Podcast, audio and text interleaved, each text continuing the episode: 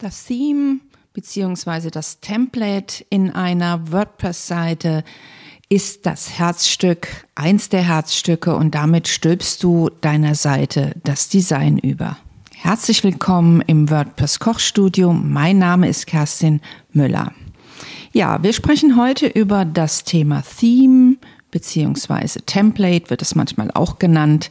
Und das ist quasi das, was letztendlich über das Design deiner Website entscheidet.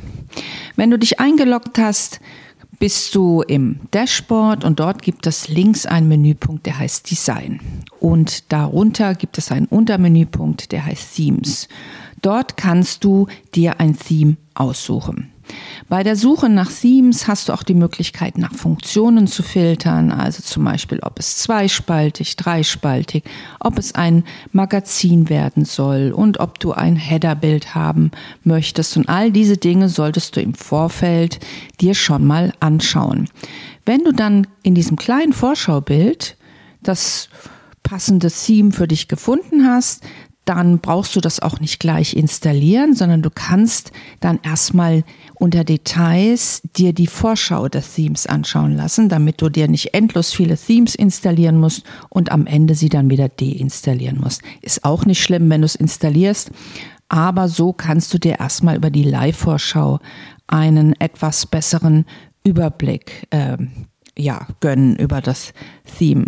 Die Installation selbst ist dann sehr einfach. Du klickst einfach auf Installieren und dann ist es zwar noch nicht aktiv, dann musst du das noch aktivieren und dann überschreibt das alle anderen Themes, die du dort hinterlegt hast.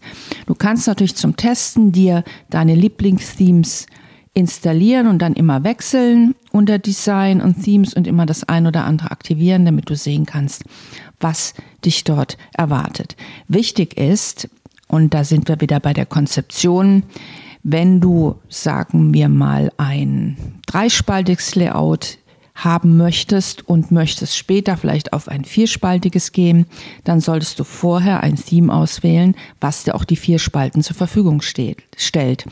Denn nicht jedes Theme liefert dir das, was du gerne hättest.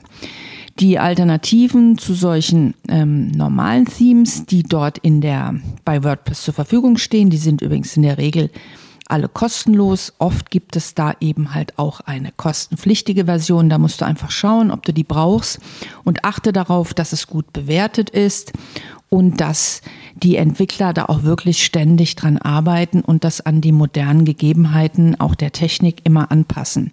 Ist da seit zwei Jahren nichts mehr an diesem Theme passiert, dann würde ich dir auch auf jeden Fall davon abraten, das zu installieren. Es gibt dann noch Page-Builder. Ich benutze zum Beispiel das Divi von Elegant Themes. Es gibt auch ein Plugin, den Elementor. Und dann gibt es noch so Page-Builder-Themes wie Thrive Themes. Das ist auch ein Page-Builder. Da kannst du auch einfach mal schauen. Die sind aber auf jeden Fall kostenpflichtig. Wenn du startest, kannst du natürlich einfach auch erstmal mit einem, einem Theme starten, was dir von WordPress dort kostenfrei zur Verfügung gestellt wird. Wenn du dir jetzt das alles mal ein bisschen anschauen möchtest und auch mal ausprobieren möchtest und du noch gar keine WordPress-Seite hast, dann geh doch einfach auf wordpress-kochstudio.de und hol, hol dir dort meinen gratis WordPress-Kurs. Und ich freue mich natürlich auch, wenn du mir eine gute Bewertung auf iTunes schreibst für diesen Podcast. Das finde ich immer besonders schön.